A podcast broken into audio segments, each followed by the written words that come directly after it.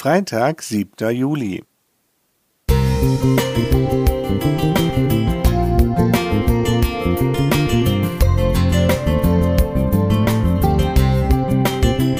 Ein kleiner Lichtblick für den Tag.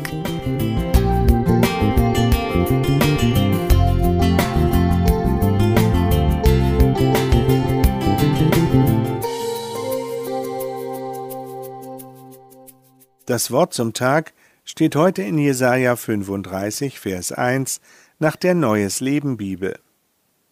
Die Wüste und das dürre Land sollen sich freuen und die Steppe soll frohlocken und wie ein Krokusfeld erblühen.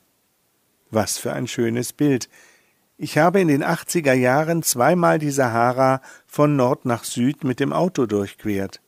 In der Wüste selbst gibt es nur Sand und Steine, Hitze am Tag und Kälte in der Nacht. Sie ist eine unwirtliche und eintönige Landschaft. Doch es gibt auch herrliche Sanddünen und Oasen. Bei meiner zweiten Durchquerung im Jahr 1985 hatte es im Grenzgebiet Algerien-Niger nach fünf Jahren Trockenheit endlich wieder geregnet und wir erlebten, wie sich die Wüste verwandelte. In der weiten Wüste hatte sich eine große flache Wasserpfütze gebildet, und die Umgebung war mit einem samtenen grünen Grasteppich überzogen. Es dauerte aber nicht lange, bis die Sonne das Wasser verdunstete und das Gras vertrocknen ließ.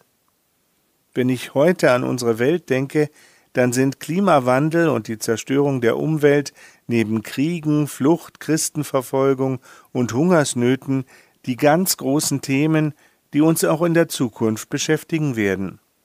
Dennoch können wir Gottes großartige Natur bestaunen. Meine Frau und ich konnten im Jahr 2020 die Südsee bereisen und waren unter anderem auf den Cookinseln. Dort erlebten wir herrliche tropische Sandstrände mit Palmen, warmes, klares Wasser und angenehme Temperaturen. All das kann trotzdem nur ein kleiner Vorgeschmack dessen sein, was uns auf der zukünftigen Erde erwartet. Jesaja lebte vor etwa 2700 Jahren in Jerusalem und hat neben der ersten Ankunft von Jesus auch immer wieder dessen zweites Kommen und die neue Erde beschrieben.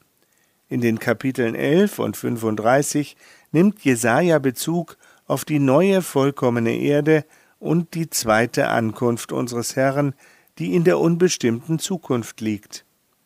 Im 35. Kapitel beschreibt Jesaja ein herrliches Bild des kommenden Gottesreiches, in dem Gerechtigkeit herrschen und das Böse nicht mehr sein wird. Es ist die Welt, auf die sich alle Erlösten freuen dürfen und auf die sie warten.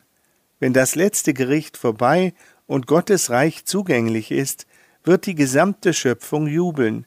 Es ist ein Ausblick auf die Zeit der Vollkommenheit, die Zeit der blühenden Wüsten, die wir in der Gemeinschaft mit unserem Herrn Jesus Christus verbringen dürfen. Johannes Weigmann Musik